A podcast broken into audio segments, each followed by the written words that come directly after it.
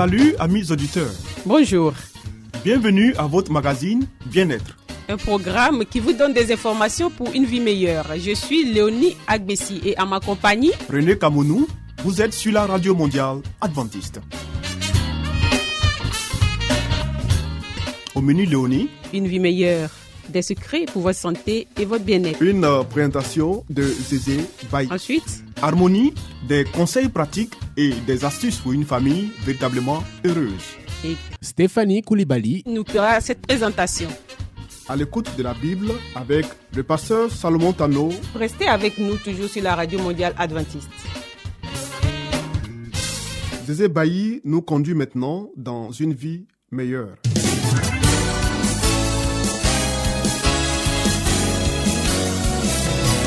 Et voici maintenant votre émission de santé pour une vie saine et heureuse.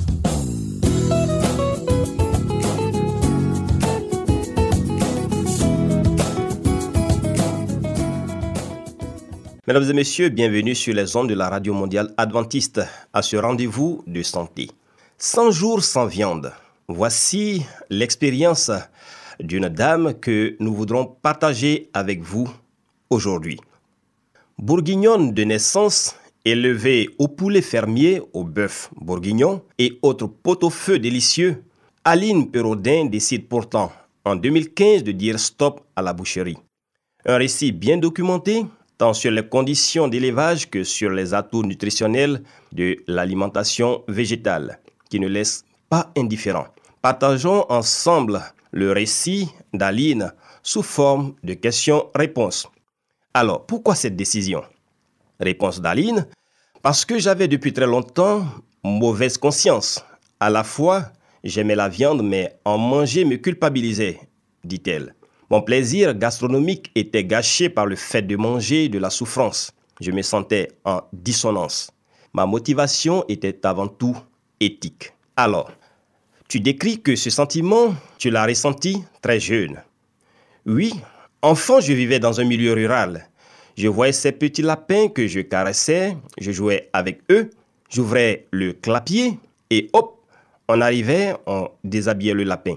La scène du dépeçage, j'ai trouvé ça un peu rude. Alors évidemment, en même temps, comme tout le monde mangeait de la viande et que c'était très bon, je n'avais pas, enfant, devant le civet, conscience que j'avais un animal dans l'assiette. Plus tard, j'ai adoré la nourriture industrielle où l'animal est invisible. J'oubliais. Jusqu'à la crise de la vache folle. Alors, qu'a-t-elle provoqué cette crise de la vache folle? L'image des bûchers a été insupportable. Elle m'a traumatisé. Comment pouvait-on tuer tout le troupeau parce qu'un seul animal était malade? Cela me semblait un énorme gâchis et humainement, je ne comprenais pas pourquoi on agissait ainsi. J'ai commencé à diminuer progressivement ma consommation de viande. J'ai arrêté le bœuf, mais je mangeais encore du poulet, sans savoir vraiment pourquoi je faisais cette distinction. Aujourd'hui, sachant que les animaux sont sensibles et qu'il n'y a pas de mort douce, je ne peux plus. On irait tous dans un abattoir, même conforme à la réglementation. Je ne sais pas si l'on mangerait encore de la viande. Je ne veux pas imposer de critères moraux aux autres. Mais pour moi, ça m'est difficile. J'ai de l'affection pour la vache, le cochon et surtout, on peut très bien se débrouiller sans. Cette expérience a-t-elle changé ton rapport à la cuisine? Oui, parce que je n'aurais pas pu travailler de la viande crue qui me rappelle l'animal. J'ai réalisé que ce qui me gênait, en fait, dans la cuisine, c'était de travailler un animal mort. Même le poulet, il suffit de mettre au four, je voyais le cou, les pattes, et cela me mettait toujours mal à l'aise. Bizarrement, en supprimant la viande, j'ai eu envie de cuisiner. Comment combler ce vide et être rassasié? Une fois que tu as testé les substituts simili-carnés et les galettes de céréales, tu as envie de découvrir d'autres aliments. Et là, j'ai commencé à cuisiner les légumes et les légumineuses. Qu'est-ce qui t'a semblé plus facile que prévu? De manger équilibré? Je pensais qu'en arrêtant la viande, j'allais me tourner vers plus de junk food, chips, chocolat, gâteaux. Bizarrement, le fait de prendre conscience de mon assiette m'a permis d'être plus attentive à son équilibre. Cela n'a pas été décidé. Je ne me suis pas dit, je vais manger plus sain.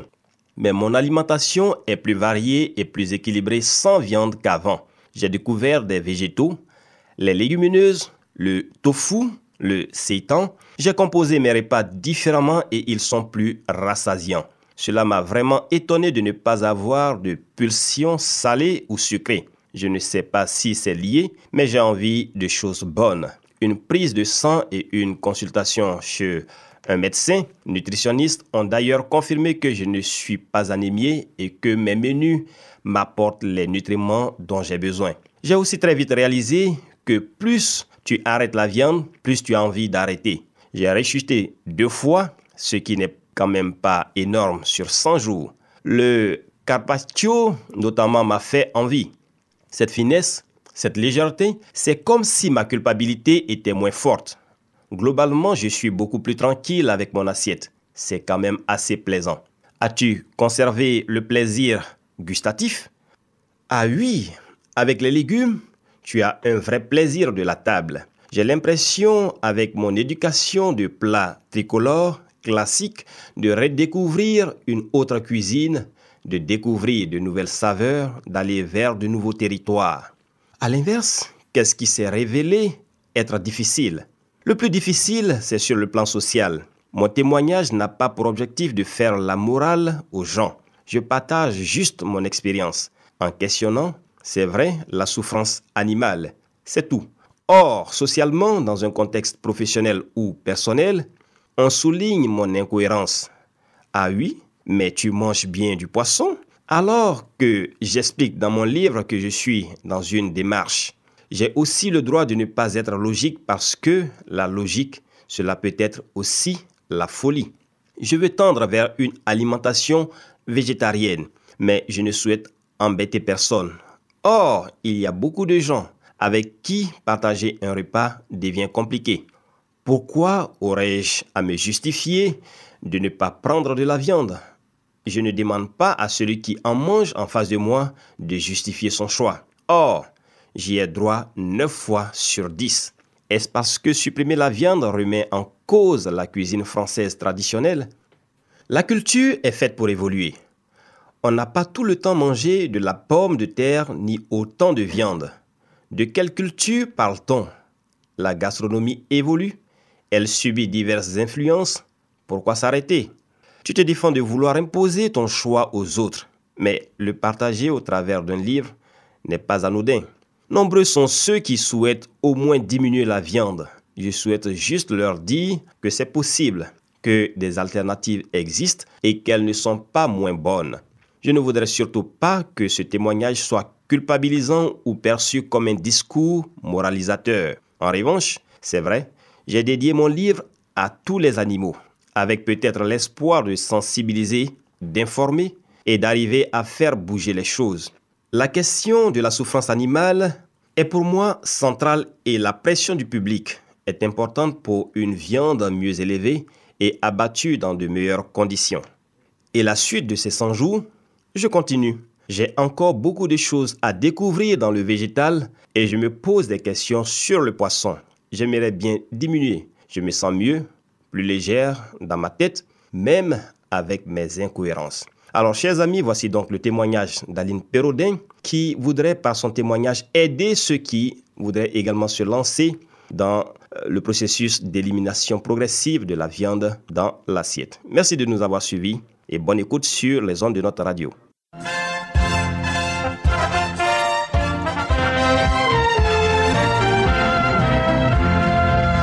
Harmonie, des conseils pratiques et des astuces pour une famille véritablement heureuse. Stéphanie Koulibaly. Pour vous entretenir.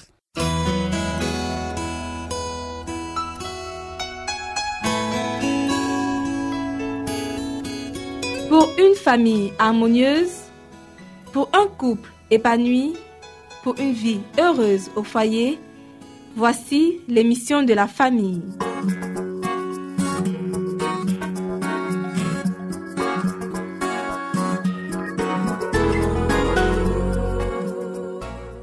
Bonjour à tous, bonjour à toutes, bienvenue sur votre radio préférée. Vous suivez votre émission sur la famille.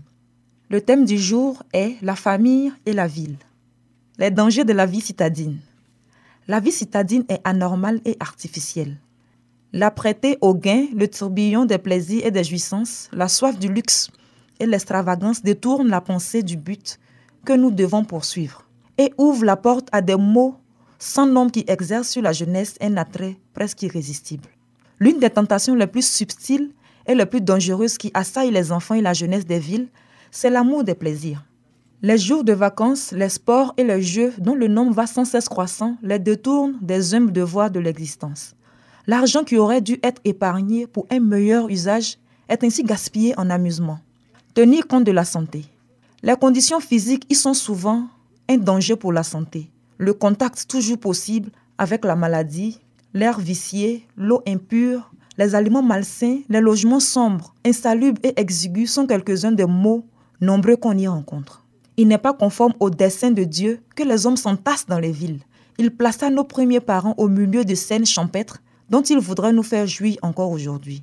Plus nous nous rapprocherons du plan originel de Dieu, mieux nous obtiendrons la santé du corps et de l'esprit. Les centres d'iniquité. Les villes abondent en tentations. Nous devrions organiser notre œuvre de manière à éloigner le plus possible notre jeunesse des sources de contamination. Les enfants et tous les jeunes doivent être protégés. Ils devraient être tenus éloignés des centres d'iniquité qui se trouvent dans nos villes. Agitation et confusion. Dieu ne désire pas que son peuple habite les villes où règne en permanence agitation et confusion. Les enfants devraient en être préservés car tout l'organisme est perturbé par la précipitation, l'excitation et le bruit. Conflits sociaux. Les réunions de syndicats, de patrons et d'ouvriers, les grèves et les lock-outs qui en résultent rendent les conditions de la vie urbaine de plus en plus compliquées. De sérieuses difficultés sont devant nous et bien des familles seront obligées de quitter les villes. Destruction imminente. Leurs proches ou de grandes villes seront anéanties et chacun doit être averti de ce châtiment à venir. Oh, si seulement le peuple de Dieu prenait conscience de l'imminente destruction de milliers de villes, aujourd'hui presque entièrement plongées dans l'idolâtrie, sacrifiées aux intérêts mondains et à l'amour du gain. Les parents négligent souvent de placer leurs enfants sous de bonnes influences. En choisissant un lieu d'habitation, ils pensent davantage à leurs intérêts d'ici-bas qu'à l'ambiance morale et sociale. Et les enfants ont des fréquentations qui ne sont pas favorables au développement de la piété et à la formation de caractère droit. Parents qui condamnaient les Cananéens parce qu'ils sacrifiaient leurs enfants à Moloch. Qu'en est-il de vous? Vous faites de coûteuses offrandes au Dieu Maman. Puis, lorsque vos enfants qui ont grandi sans recevoir l'amour nécessaire et ont acquis un caractère désagréable, manifestent une profonde impiété et une tendance à l'infidélité, vous accusez la foi que vous professez d'avoir été incapable de le sauver. Vous récoltez ce que vous avez semé les conséquences de votre amour égoïste du monde et de votre manque d'intérêt pour les bienfaits de la grâce. Vous avez placé vos familles en des lieux où sévit la tentation et la présence de Dieu, votre gloire et votre défense, vous l'avez négligé. Aussi le Seigneur n'a-t-il pas opéré de miracles pour arracher vos enfants à la tentation Les villes n'offrent pas de réels avantages. Pas une famille sur 100 ne retirera un avantage physique, mental et spirituel en habitant la ville. Les endroits retirés, les champs, les collines et les bois favorisent le développement de la foi, de l'espérance, de l'amour et du bonheur. Arrachez vos enfants au spectacle et au bruit de la ville, au vacarme des tramways et des attelages, et leurs facultés mentales s'en trouveront améliorées. Il sera beaucoup plus facile de faire pénétrer dans leur cœur les vérités de la parole de Dieu. Conseil à ceux qui préfèrent quitter la campagne pour habiter en ville. De nombreux parents quittent la campagne pour s'établir dans les villes croyant y trouver des habitations plus confortables et plus conformes à leurs désirs. Mais par ce changement, ils exposent leurs enfants à de nombreuses et dangereuses tentations. Les jeunes gens sont livrés à l'oisiveté et de ce fait subissent les influences de la rue. Ils descendent ainsi un à un les échelons de la dégradation, perdant finalement tout intérêt pour ce qui est bon, pur et sain.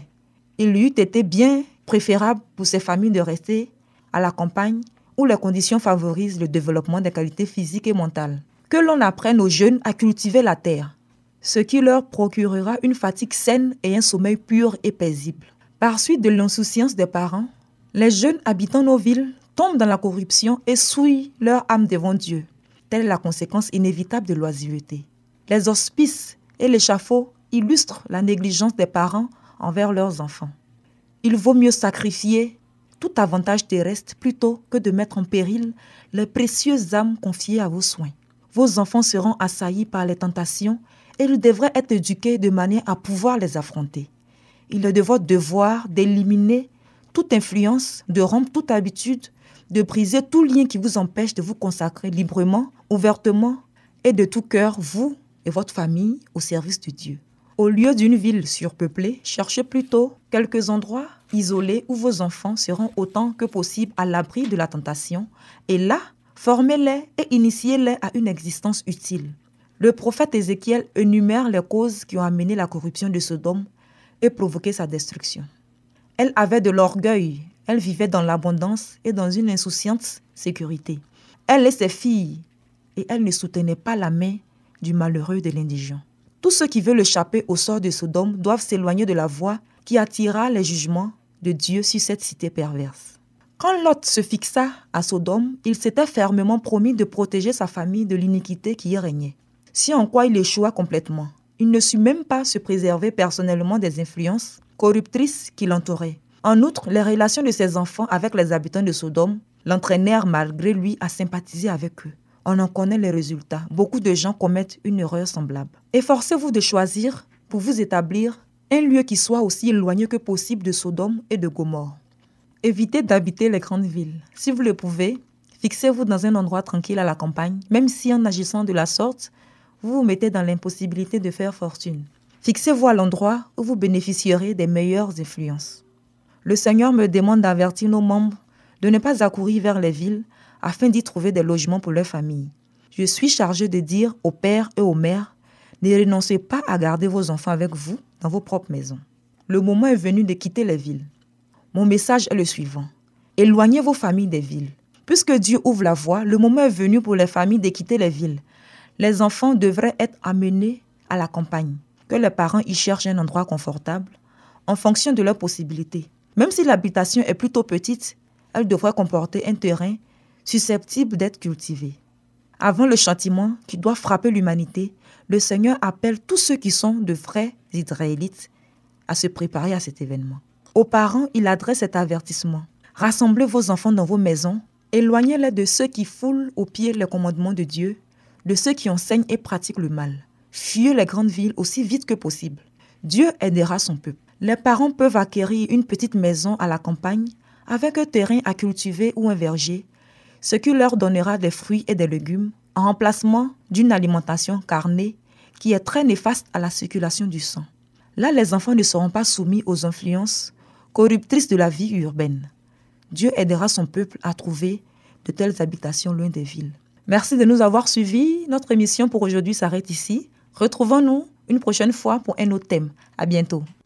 C'était Harmonie des conseils pratiques et des astuces pour une famille véritablement heureuse. Vous écoutez Radio Mondiale Adventiste, la voix de l'espérance, 08 BP 1751, Abidjan 08 Côte d'Ivoire.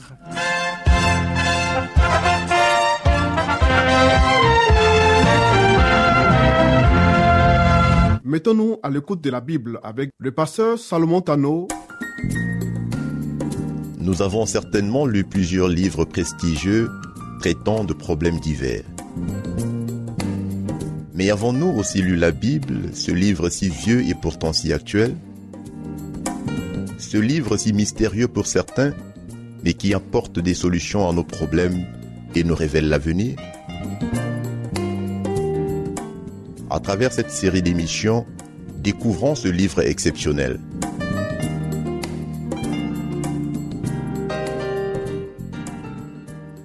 Amis auditeurs de notre radio, soyez les bienvenus à notre rendez-vous de ce jour. Nous espérons passer une fois encore un bon moment au pied de la parole de Dieu avec vous. Comptez les bienfaits de Dieu. Celui qui offre pour sacrifice des actions de grâce me glorifie. Et à celui qui veille sur sa voie, je ferai voir le salut de mon Dieu. On dit Psaume 50, verset 23. Ici, Dieu dit à travers son serviteur David qu'il prend du plaisir aux actions de grâce des êtres humains. Dieu n'attend pas seulement que nous fassions des supplications, mais Dieu attend aussi de nous qu'on reconnaisse ses faveurs à notre endroit. Le désir de Dieu est que nous apprécions le grand plan de la rédemption, que nous nous rendions compte de l'immense privilège que nous avons d'être le peuple de Dieu, que nous marchions devant lui en obéissant avec reconnaissance. Oui, chers amis, nous devons mettre sous nos yeux les bénédictions quotidiennes de Dieu. Son désir est que nous le servions chaque jour en nouveauté de vie avec joie.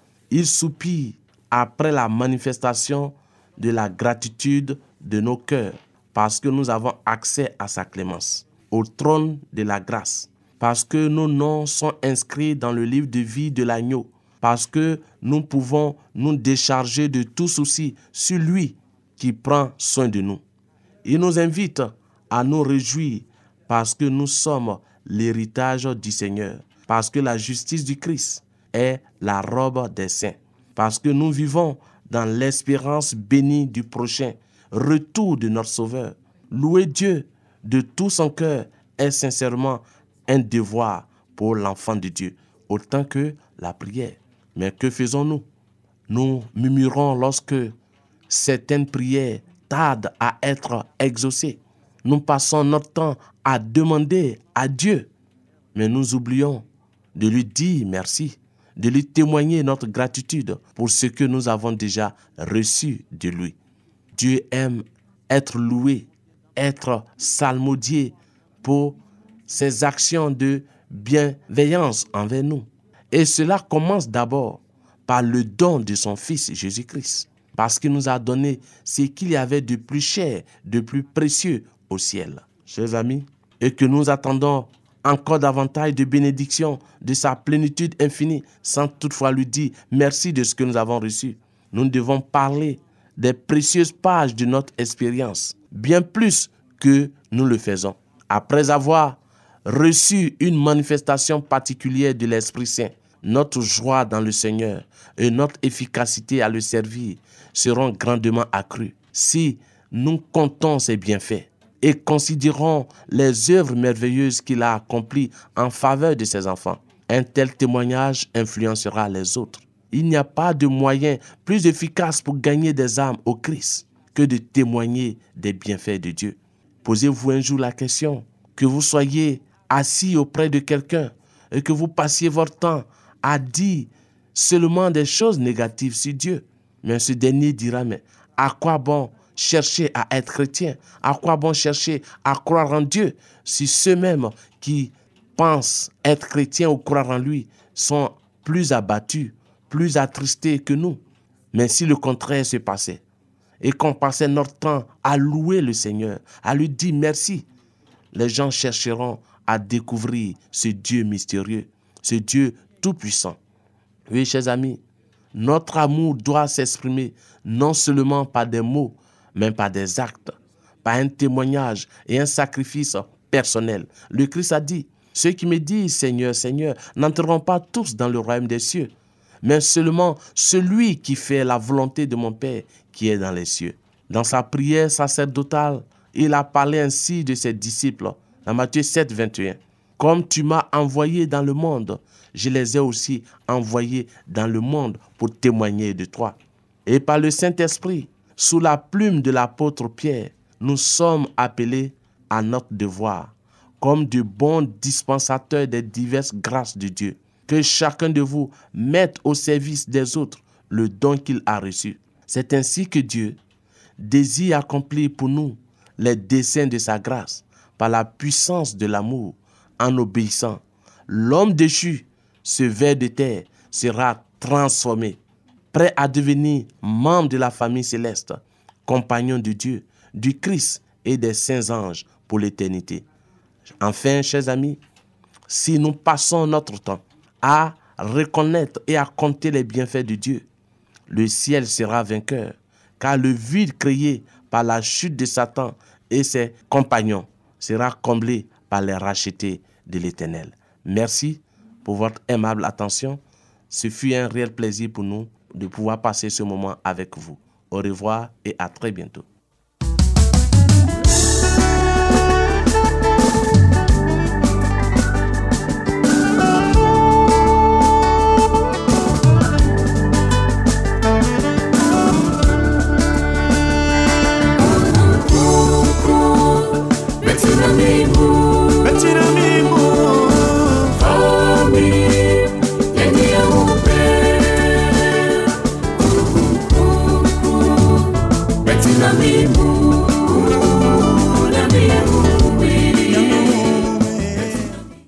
Vous voulez découvrir la vérité sur Jésus, inscrivez-vous dès aujourd'hui au cours biblique par correspondance entièrement gratuit à cette adresse. Radio Mondiale Adventiste, La Voix de l'Espérance, 08 boîte postale 1751 Abidjan 08 Côte d'Ivoire. Veuillez noter notre email La voix de l'espérance awr@yahoo.com.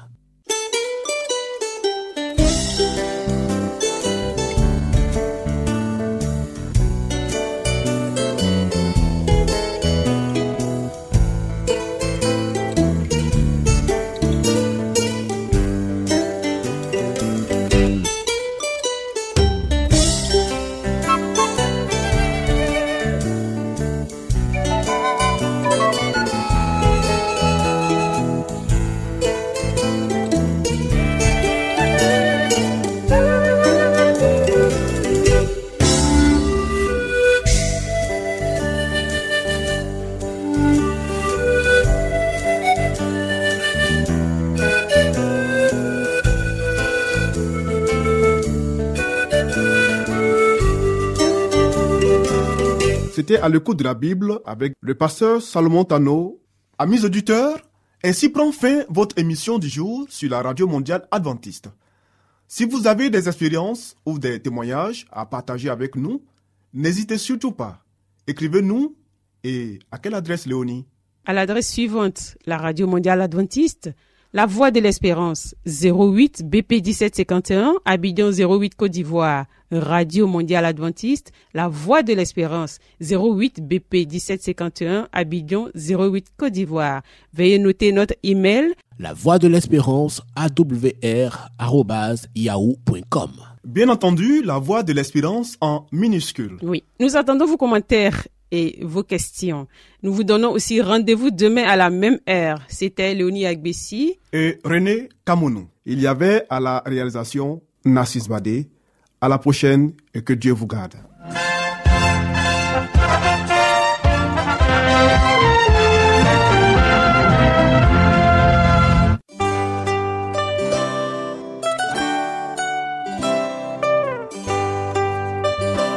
La voix de l'espérance vous dit, Jésus revient bientôt. Nous tenons à votre disposition un cours de Bible par correspondance entièrement gratuit. Pour le recevoir, il vous suffit tout simplement de nous écrire à cette adresse. Radio Mondiale Adventiste, La Voix de l'Espérance, 08 boîte postale 1751 Abidjan 08 Côte d'Ivoire. Veuillez noter notre email La voix de l'espérance awr@yahoo.com.